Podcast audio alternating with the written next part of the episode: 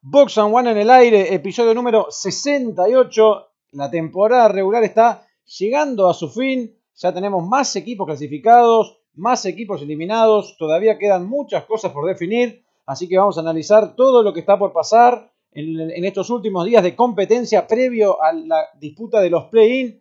Nuevamente, no se nos da todavía lo de tener plantel completo. Hoy tenemos la baja de Juanchi, que como los Warriors están clasificados a los playoffs, se ve que se decidió tomarse el día libre. Y en el otro extremo tenemos a los Knicks, ya oficialmente eliminados de la postemporada, pero él sigue al firme, dando la cara. Señor Agustín Pisiquilo, bienvenido. Hola amigos, ¿cómo están? Sí, acá estoy. Eh, un poco de lo que había, lo que venía diciendo que iba a terminar pasando con los Knicks, de que íbamos a quedar afuera de, todo.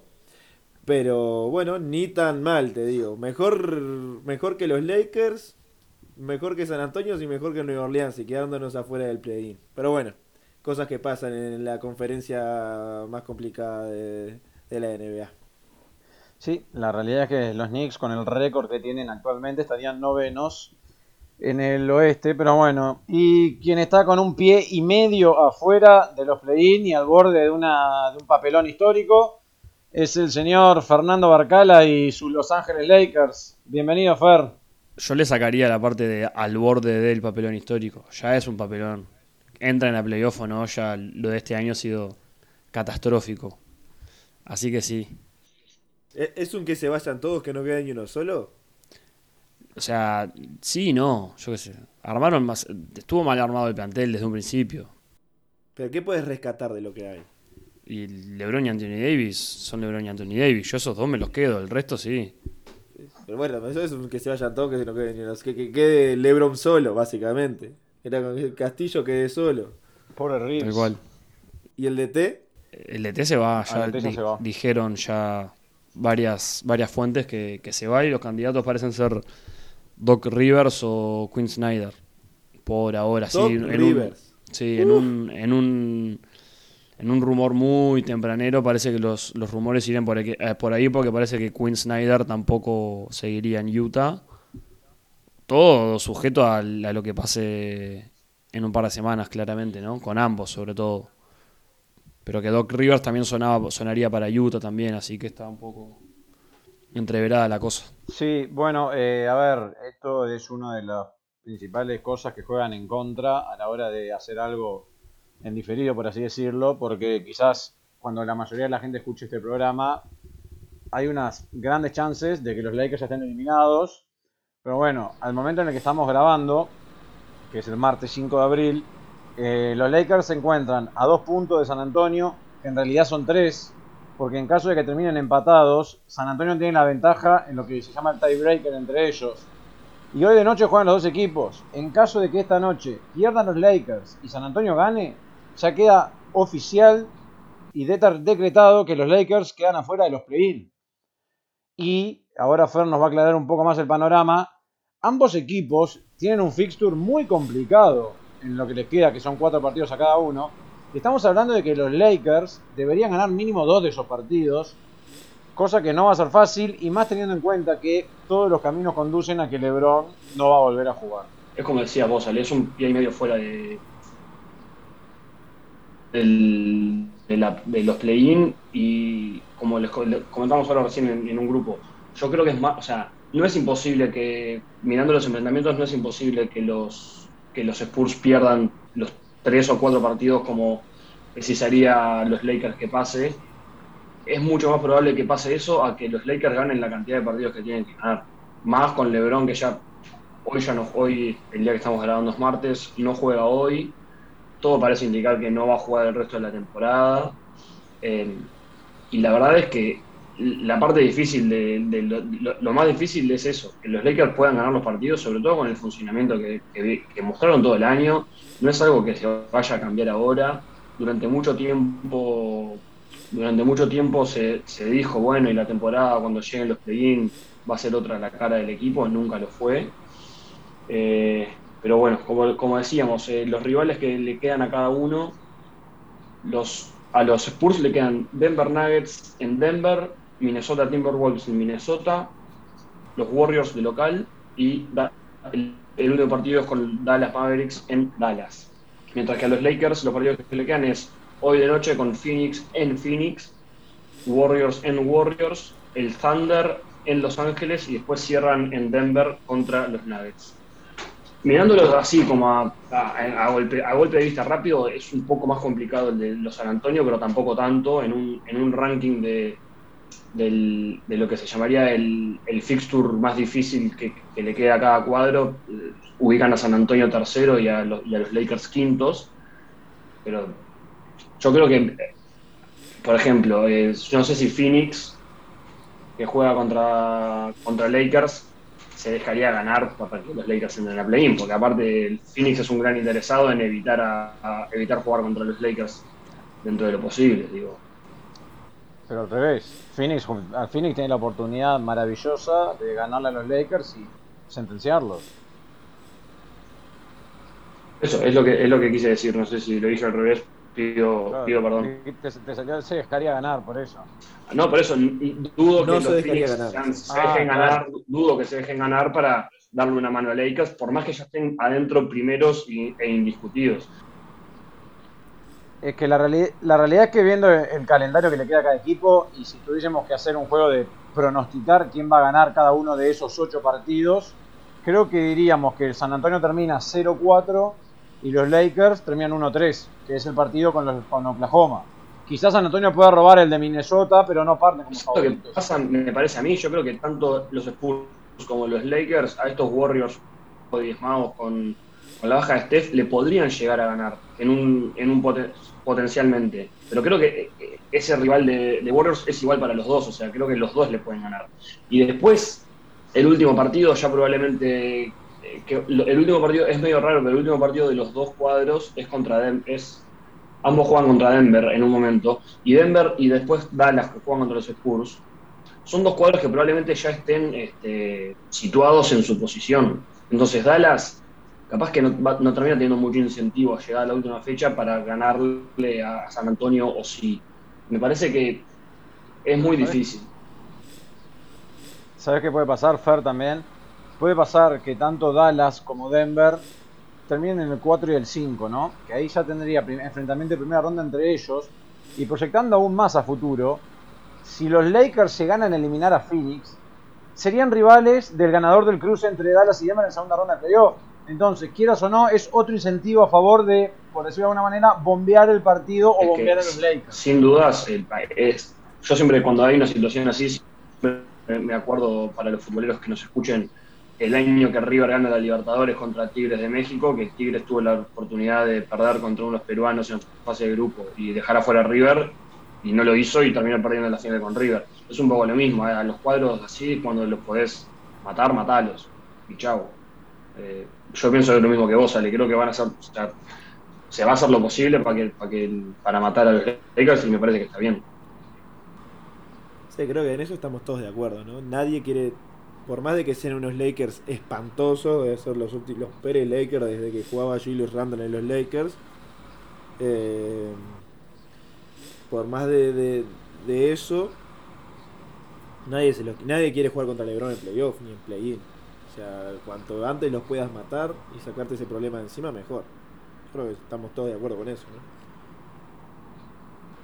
Sí, sin lugar a dudas. Es tal cual como lo decís vos. Y más ahora, no solo LeBron, sino con un Anthony Davis que ya está recuperado de la lesión. Y bueno, después, con el diario del lunes, eh, si uno se pone a analizar hacia atrás lo que pasa, personalmente mm, comí fuerte con el tema de los nombres. Eh, me comí la película, Westbrook, Anthony Davis, eh, LeBron, Carmelo. Dije, pa, los Lakers tienen un cuadrazo, ¿quién los va a parar?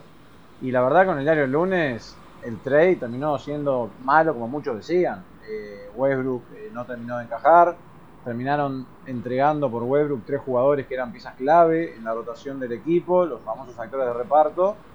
Y eh, Vogel nunca encontró solución. Más allá de las incontables lesiones que tuvo el plantel a lo largo de toda la temporada. Y bueno, todo pinta que va, va para el fracaso y el año que viene va a haber muchísima renovación. No sé con Lebron a la cabeza, si será con Lebron a la cabeza o no. Pero me parece que el famoso monstruo de tres cabezas, mínimo una se va. No, a ver, eh, yendo por partes. En cuanto a lo del trade, eh, no, no, no es por, no, no es sacar chapa ni nada, sino que yo creo, creo que había mucha gente, dentro de la cual me incluyo, que éramos como un poco escépticos al, al trade. Lo que sí se esperaba que Westbrook rindiera, sobre todo cuando LeBron no estaba, rindiera de una manera en la cual no rindió. Creo que los números de Westbrook han baj- bajaron catastróficamente, que se esperaba ob- obviamente que bajaron un poco, pero no creo que de la manera en la que en la que bajaron y eh, su rendimiento general fue bastante peor de lo que se esperaba. Yo, capaz que no lo miraba tanto y, era así, pero me parece que a todos, a todos un poco les sorprendió. Y, y después, el tema es qué haces con Westbrook. No es lo mismo un poco que en, que en la que en el trade deadline. ¿Qué haces? Eso tenés que mover, o sea, de alguna manera u otra. Claramente, el, como decís vos, el monstruo de tres cabezas no funcionó. Hay que cortar el camino con Westbrook. No dudo am- ampliamente que tanto Davis como, como LeBron pidan un traspaso o se quieran ir. ¿Cuánto le queda a LeBron de contrato? Perdón, Fer. LeBron firmó hace poco y creo que le queda uno más uno o dos años más de contrato, una cosa así. O sea, LeBron se podría, si tiene ganas, se retira y chau, y te manda a cagar, claramente, pero no creo que ello pase. No por lo menos hasta no pasar a. A Karim, es que tiene que pasar, ¿no? lo pasó, Ya lo pasó, ya estoy más No, no, no, no, no, está segundo por detrás de Karim. ¿A cuántos puntos sale? Eh, no sé, pero yo te busco mientras. Yo creo que, el- que lo que lo que podrían apuntar Lakers es tratar de minimizar el, el- el costo, maximizar lo más que puedan el costo de Westbrook, que va a ser bajo, vas a tener que meter algún pick probablemente para que alguien se lo lleve. Y bueno, y en base a eso, con agentes libres no tan caros, tratar de reconstruir un poco. Capaz que también yo creo que el, mayor problema que tuvo los Lakers este año fue el que fue un cuadro sin ningún tipo de identidad defensiva, pero por ningún lado. Y si mirás el, los, principales jugadores, considerando que Anthony Davis estuvo lesionado gran parte de la temporada, son LeBron, Carmelo, Westbrook y el resto de los jugadores tiradores de, los Lakers. No son jugadores que se caractericen por, su lado defensivo. Entonces, LeBron ha tenido buenas temporadas defensivas. De hecho, el año que, se gana el anillo, defensivamente rindió mucho, pero no, no se lo va a reconocer por su defensa. Y me parece que necesitan recuperar un poco de ese ese ese estatus defensivo los Lakers como plantel para poder empezar a hacer algo, porque ofensivamente está siempre en un cuadro con LeBron siempre va a depender de LeBron la ofensiva y no queda otra. Pero en defensa sí puedes hacer algo más que hay que ver de dónde sacan jugadores y cosas, la verdad. Es, no, no, es fácil. Dicho todo esto, perdón que ya termino, un cuadro con LeBron James y Anthony Davis, yo qué sé, a mí dámelo siempre y después vemos. El tema es que el vemos debería ser un jugadores un poco más acoplables que los que trajeron. Hoy, a ver, estoy haciendo un poco de memoria, pero hoy, ¿qué equipo, salvo los Lakers y quizás Dallas, se basa en un juego solamente eh, de superestrellas? Eh, pa- depende de cómo, de cómo lo veas, yo qué sé. Por ejemplo, Brooklyn, ¿cómo lo consideras? No, bueno, Brooklyn también. También ahí depende en realidad de a lo que le llames superestrellas. ¿Quién- a, a qué jugadores? Y depende del juego de la ¿A superestrella, con, con Denver, Claro, Denver, Denver basa todo en torno a Jokic. Está bien, pero tenés un equipo que, que funciona. O sea, vos ves jugar a Denver y por más de que si mañana se muere Jokic, el equipo desaparece, eh, es. Digo, por más de que es una pieza clave dentro del equipo, está, es un relojito, funciona. Eh, lo mismo con, con Golden State, está bien. Si tu mejor jugador se lesiona, está bien, pero también es un relojito que va funcionando. Phoenix quizás sea un caso diferente, por más de que te- necesites a Chris Paul o necesites a Devin Booker, es un equipo que suplanta bastante bien las lesiones de sus jugadores. Eh, pero no sé, me parece que, que años anteriores veíamos equipos que se basaban muchísimo más en, en- sus superestrellas, en una única estrella o dos estrellas. No sé, me acuerdo cuando jugaba Kobe todavía los Lakers o cuando, no sé. eh, hoy veo como un, un esfuerzo más de, de los equipos en, en tratar de generar un andamiaje de equipo completo y que se involucre a la mayoría de los jugadores posibles para que no se resienta tanto la pérdida de algún jugador o, o- lo que sea.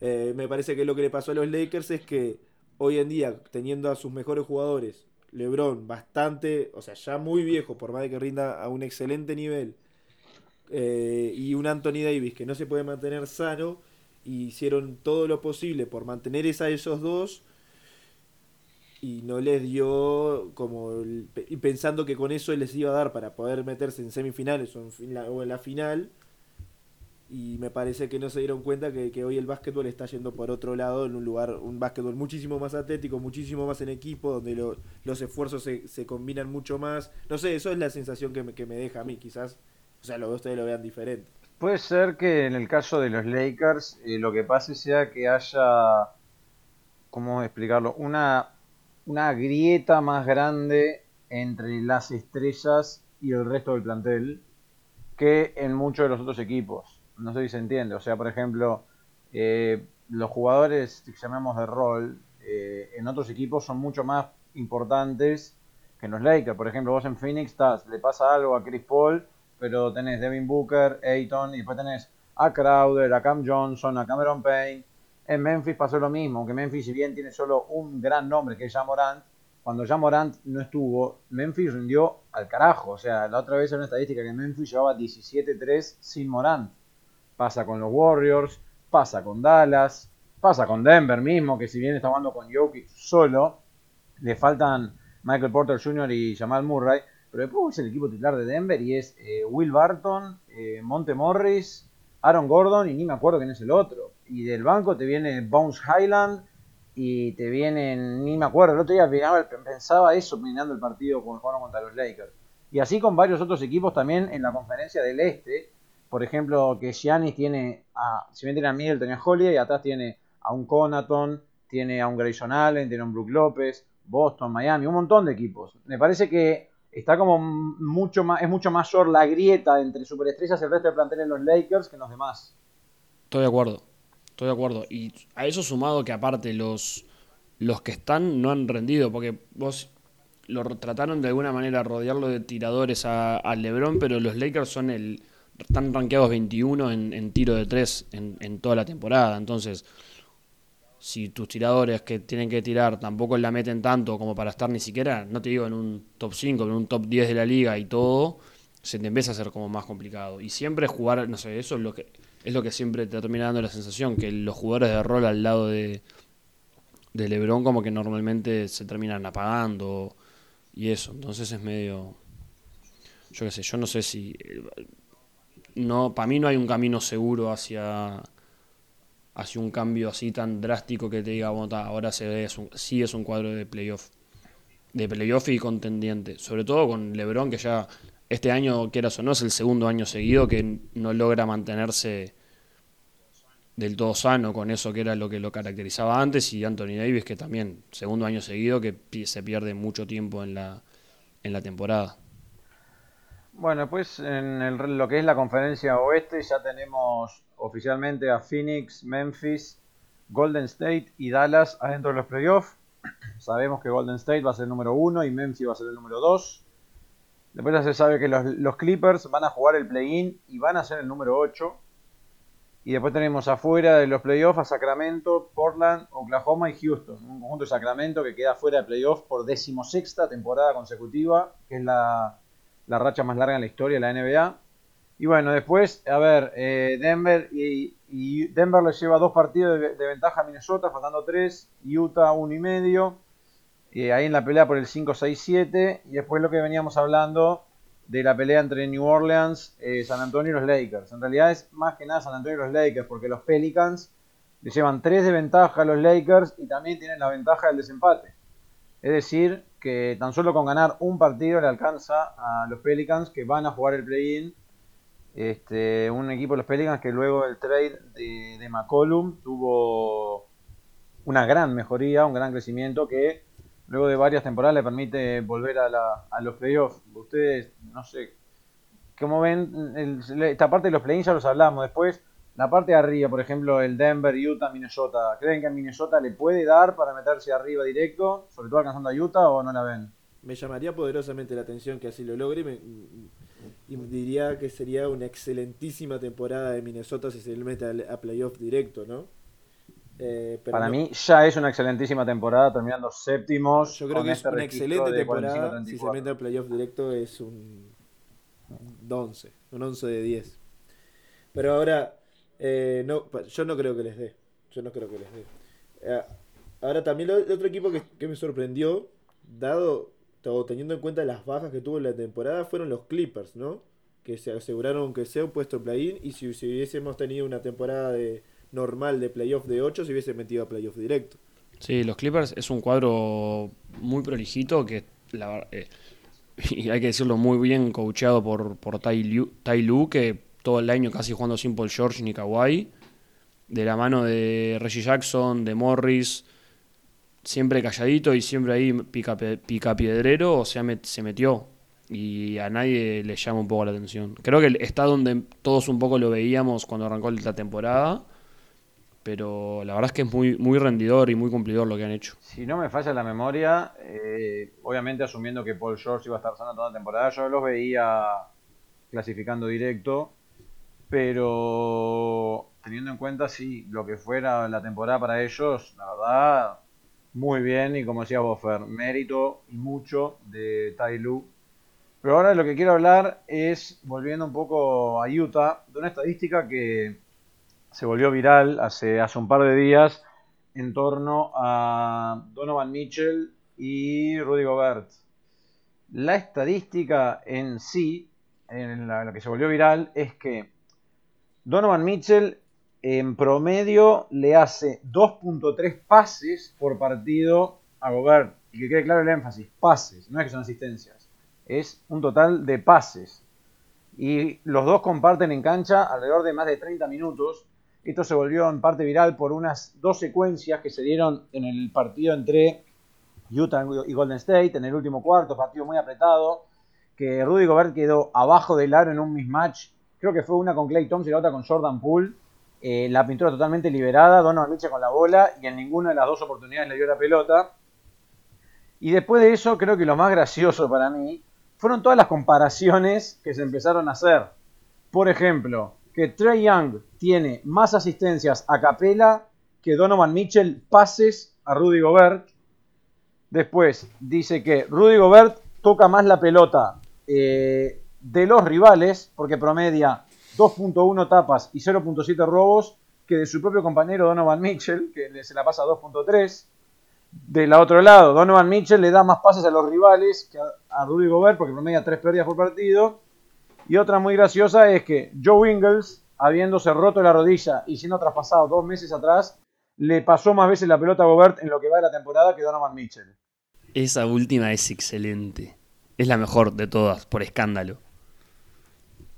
Pero es, es increíble, la verdad. Eh, poniendo, o sea, es como algo que un- viéndolo a Utah a veces se notaba. Y sobre todo Gobert, que muchas veces eh, pide que sea, todos los años es más o menos lo mismo. Pedía que le sea involucrado en el ataque y todo. Pero ver, ver así el número crudo es. Es terrible. Es ¿Por terrible. qué, ¿Por qué se da eso? ¿Vale? ¿Por qué no se la pasa? Para mí lo que pasa, y ahora te lo voy a complementar con otro número, es que la supuesta grieta, ¿te acordás con, todo el tema de la pandemia? Que se había salió la información de que había una grieta entre Donovan Mitchell y Gobert, que después salieron a desmentirla y etcétera. Eh, mirá, yo te digo, mira, eh, promedio de pases de Donovan Mitchell a Gobert año por año. 2017 3.6, 2018 4.4, 2019 5.8, 2020 3.5 y 2021 2.3. Como obviamente, ¿qué carajo habrá pasado en 2020 para que bajara de 5.8 a 3.5? Eso deja en evidencia que todos los problemas extra cancha que se dice que tuvieron ellos están obviamente entrando a la cancha. Para mí es claro eso. Viendo ese número además lo aclara mucho más. Es clarísimo. Pero igual, es pero- clarísimo. pero estamos hablando de que le daba cinco pases y ahora le da dos. O sea que tampoco es que le da mucha, tampoco le daba muchos pases. Bueno, pero es, es menos de la mitad. No, pero está bien, pero que le pase en un, en ¿cuántos minutos juntos juegan? Eh, no, no sé, más de 30, pero ah, también hay que ver, o sea, qué, cuántos pases hace Donovan Mitchell por partido, ¿no? También por eso, a mí no me parece que si vos me decís que pasó de, de 25 pases a 2, yo te digo, bueno, lo entiendo. Pero le daba solamente 5. Está bien que es, la es menos de la mitad, y eso es un dato real estadístico, pero es que tampoco le daba muchos pases. O sea, no sé, no sé, me, me- llama la atención, nunca me lo había puesto a pensar en verdad. Es que tampoco sé es que si Rudy Gobert se, involucra tanto en la parte ofensiva del equipo, más allá de las cortinas que pone a la hora de- de atacar, pero y del espacio que genera con su cuerpo. Es un es siempre un lob, un lob threat, digamos, Gobert, ¿no? Digo, si das el pick y cae al- y hace el roll hacia el aro, con la, la- la- eh, la atleticidad que tiene, no digo que sea la, eh, de Under Jordan con Chris Paul, pero ah, digo, si se la tirás, el loco el abajo, o sea, hacia el aro, el loco salta y, y y la hunde.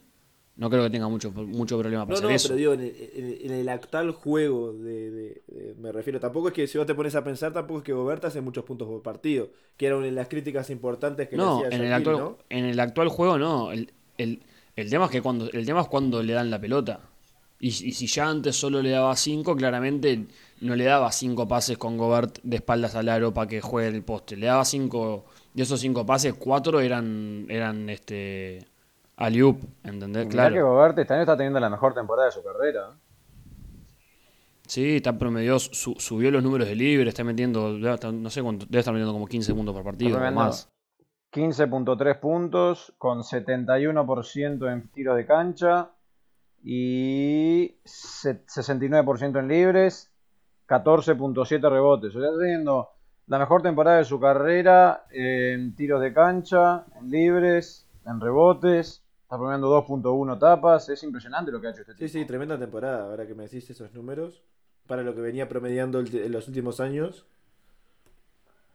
Sí, eh, sí, igual no, es- no es que ha subido tanto, ¿eh? porque si yo te fijas... Pero en puntos sí, ahora ¿no? está- Y puntos iba a 10, No, 12. no, no, no, no, no, no, mira, esta temporada 15.3, la anterior 14.3, la otra 15.1 y la otra 15.9.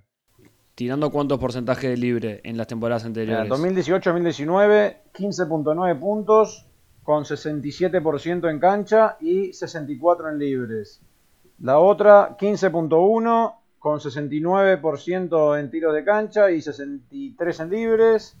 14.3 con 68 en cancha, 62 en libres. Y ahora 15.3 con 71 en cancha y 70 en libres. Subió un casi un 8% en libres. Está, ti- es tirando, montón, está tirando eso. menos y invocando más. Bueno, entonces, sumale a eso, imagínate si apar- apar- aparte de eso eh, le, haría, le hacen dos alley-oop dos más por partido. Hace 20, casi, ah, promedia casi 20 puntos por partido, yo qué sé. No, este equipo de Utah está, está- me parece que está, está- no va a llegar muy lejos. Ahora mismo, en los últimos 10 días, hubo dos partidos, uno con, Golden- uno con Clippers y otro con Golden State, que desperdiciaron de ventajas muy largas. Creo que tres, dos, de- sean tres partidos de la temporada donde desperdician más de 20 puntos en un partido y dos fueron estos últimos 10 días. Me parece que un equipo de que había, había comenzado muy bien, pero ya ahora está sexto. Y la verdad, no sé, ahora, bueno, en primera ronda jugaría contra Golden State sin ventaja de cancha. No sé, me parece que no lo veo pasando de primera ronda. A menos que logre quedarse quinto y quizás la puedo dejar afuera a Dallas. Estoy de acuerdo. Ahora, yo les hago una pregunta. En, ve- eh, terminada la temporada, suponete que llega al punto que tenés que elegir, Goberto o Michel. Chau, yo traspaso a Gobert. No, no creo que haya muchas lecturas en eso. Yo estoy, estoy de acuerdo con ustedes, pero quería preguntarles nomás. Igual, amigo, Gobert, dámelo. Siempre. Sí, sí, totalmente, pero me parece que lo que debería hacer Utah es traspasar a Gobert.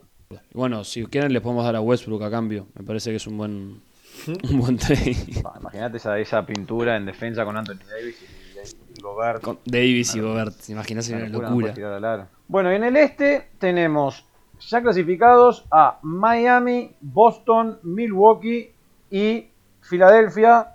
Miami está muy encaminado para quedarse con el primer puesto. Después, entre Boston, Milwaukee y Filadelfia, en ese 2-4 puede pasar cualquier cosa. Después, en el quinto y el sexto puesto tenemos igualados a Chicago y a Toronto. Cleveland parece haber sacado una buena ventajita para quedarse con el séptimo lugar, lo que le daría localía en el partido de play-in. Y después tenemos Atlanta, Charlotte y Boston y Brooklyn, perdón. Ya se sabe que Charlotte y Brooklyn van a jugar play-in. Atlanta por ahora tiene, mantiene chance de clasificar eh, directo. Seguramente se le, se le en uno o dos partidos después. Pero bueno, eh, Charlotte y Brooklyn están a un partido de Atlanta. ¿Por qué remarcamos esto? Porque Atlanta está octavo. Es decir, el octavo es el que con tan solo un partido de play-in puede clasificar a playoff. El 9-10 tiene que ganar dos encuentros. Y Brooklyn tiene desempate en contra contra Charlotte. Es decir, que Brooklyn hoy en día está décimo, teniendo que jugar los dos partidos de play-in para meterse en playoff como visitante. Y Steve Nash ya dijo que Ben Simmons no va a jugar ni lo que queda temporada regular ni el play-in. Sí, em, mirando un poco los, los rivales de cada uno, yo creo que el- se, los, se los comento si quieren. Atlanta le queda Toronto en Toronto, Washington de local, Heat en Miami y Rockets en. Rockets. Yo pienso lo mismo que vos, Ale. Después, a Charlotte le queda el Heat, los Magic, los Bulls Dos, dos. y los Wizards. Yo acá le veo un Dos, dos. 2-2 o inclusive... Vale la pena mencionar que Charlotte ya recuperó a Gordon Hayward, que no es menor. Sí. Y luego a Brooklyn le quedan los Rockets, los Knicks, los Cavs y los Pacers. 4-0. Yo creo que 1-3. Brooklyn te puede meter un Pierden con los 4-0, Knicks. pero Pierde, pierde el clásico. si- Y Brooklyn quedaría octavo. Cleveland, ¿qué le queda? Cleveland. Cleveland le queda los Magic, los Nets y los Bucks.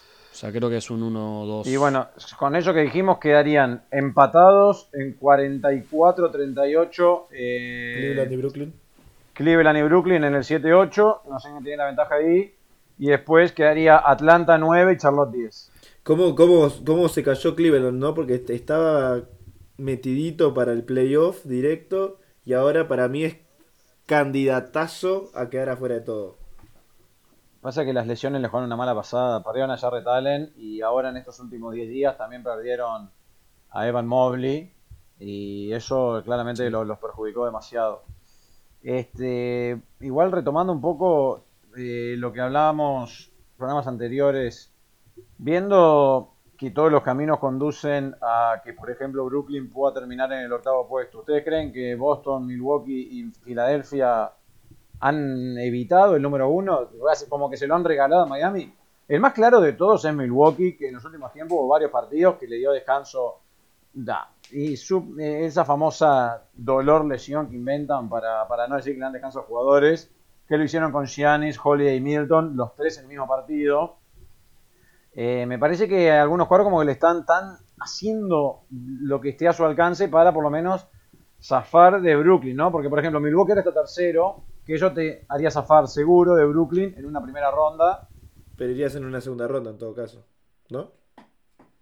Es como que lo que hablamos la vez pasada, nunca fue tan doloroso salir primero en el este. O segundo. Sí. Sí, tal cual. Es que mm, nunca. eh, yo creo que lo como decís vos, Ale, lo de Milwaukee es medio notorio. Eh, igual Milwaukee no debería tener miedo de nadie porque son los últimos campeones, yo qué sé. Son, son el rival a- un poco a vencer. Pero. No sé. Vos decís que Miami, dentro de todo, creo que de los cuadros que quedan, te diría que es el que capaz que tiene un poco más las armas como para bancarse una serie contra los Nets. No sé ustedes como junto con Milwaukee claramente, ¿no? Creo que los que están ahí arriba son los que, al menos defensivamente, le pueden dar un poco más de problemas.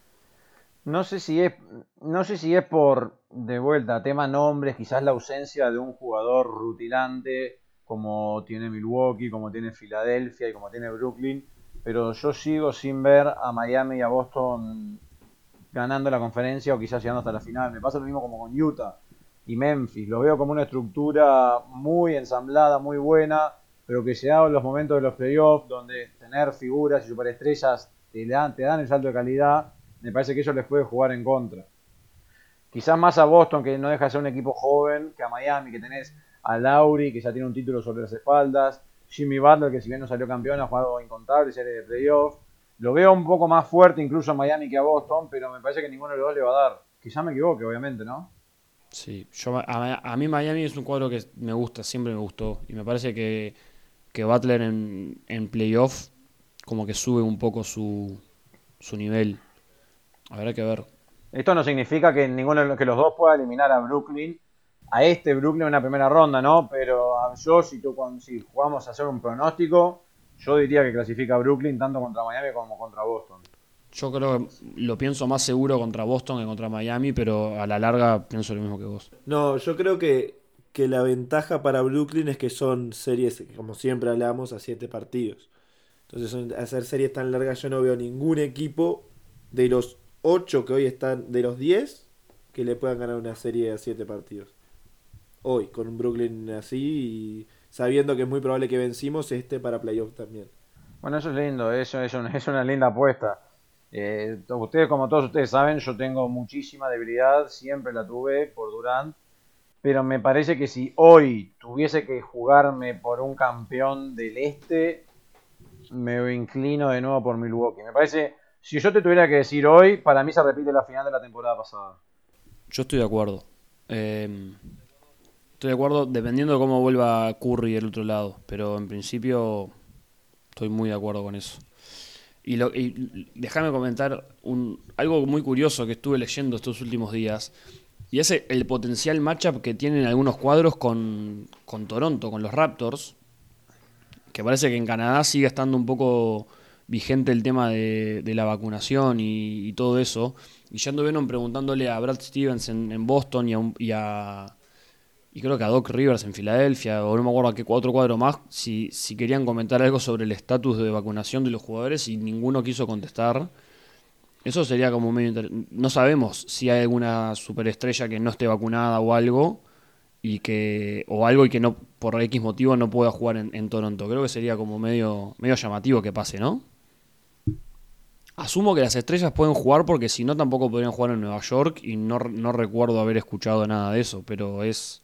Yo te iba a decir algo de eso también, que no recuerdo de haber elegido, este, de haber elegido, perdón, de haber escuchado o de recordar que algún jugador de eh, alguna superestrella, uno de estos equipos que vos decís, no pudiera jugar en Toronto durante, durante la temporada regular por, por el tema de la vacunación.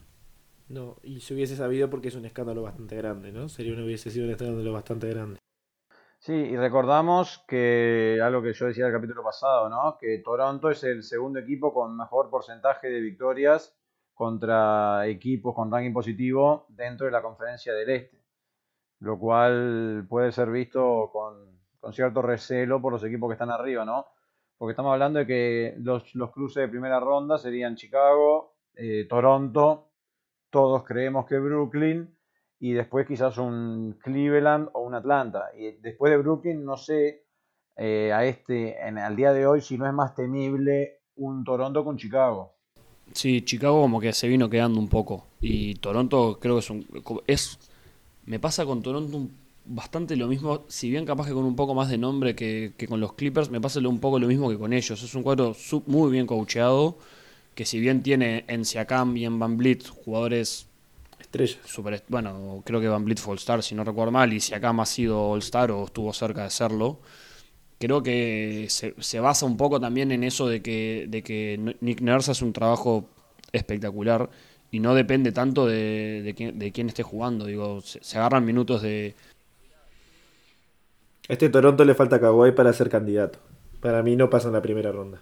Yo tampoco creo que pase en la primera ronda por el hecho de que del rival que van a enfrentar. No lo- dado que el top 4 es Miami, Boston, Milwaukee, Filadelfia, eh, no veo a ninguno de los cuatro perdiendo una serie a 7 con Toronto, ni con Chicago.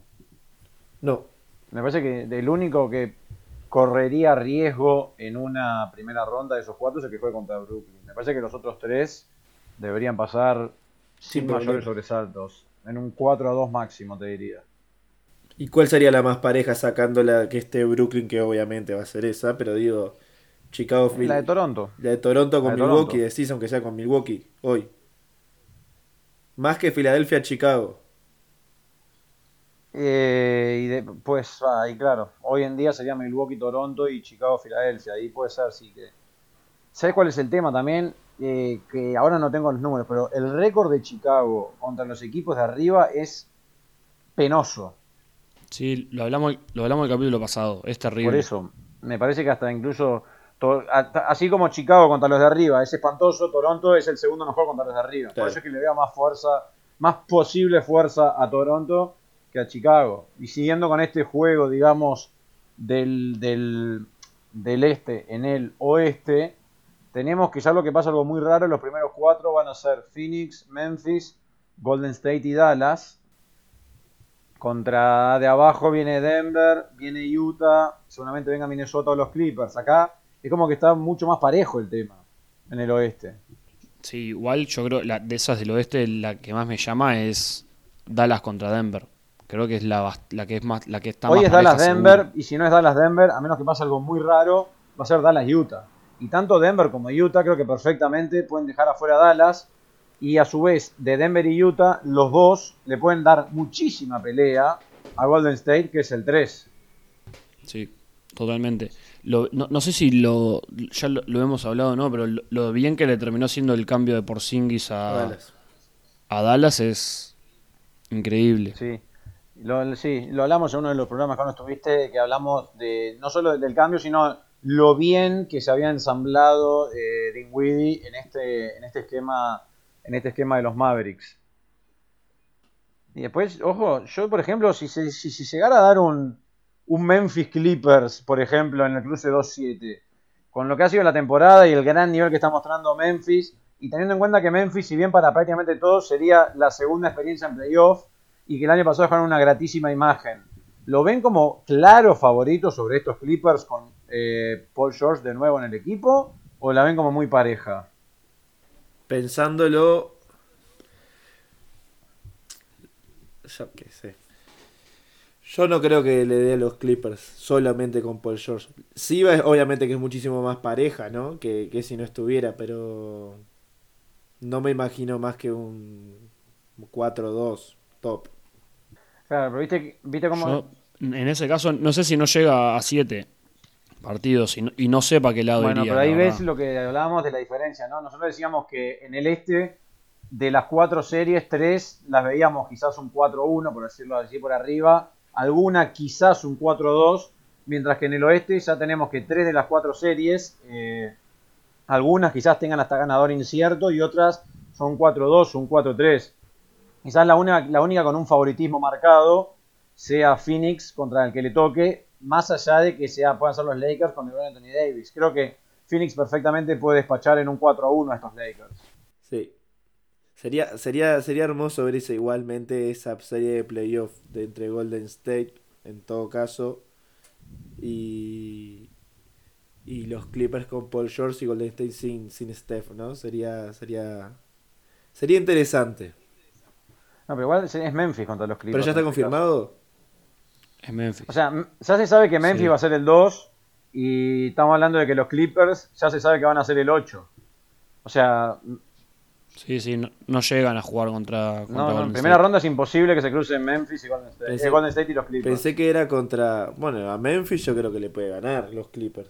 Claro, qué, qué atención que le está prestando el programa, No, ¿eh? pensé que, estaban, que estábamos hablando de Golden State. Perdón. No, lo que estamos diciendo era si estos Clippers con Paul George, eh, cuánta pelea, incluso hasta quizás, como si vos, eliminar a Memphis, que es un equipo nuevo. Si bien es- va a ser su segunda experiencia en playoff, el año pasado dejaron una grata imagen en esa instancia, entrando como 8 contra Utah, y ahora con todo lo que ha hecho Memphis esta temporada.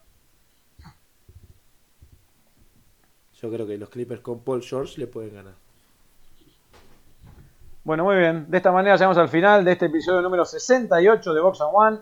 Cuando nos reencontremos, seguramente ya tengamos todo definido lo que va a ser los play-in y los playoffs. Sabremos si los Lakers pudieron zafar o si finalmente ese barco se termina hundiendo. Así que, como siempre, les agradecemos a todos por la audiencia y nos reencontramos la semana que viene. Chau, chau.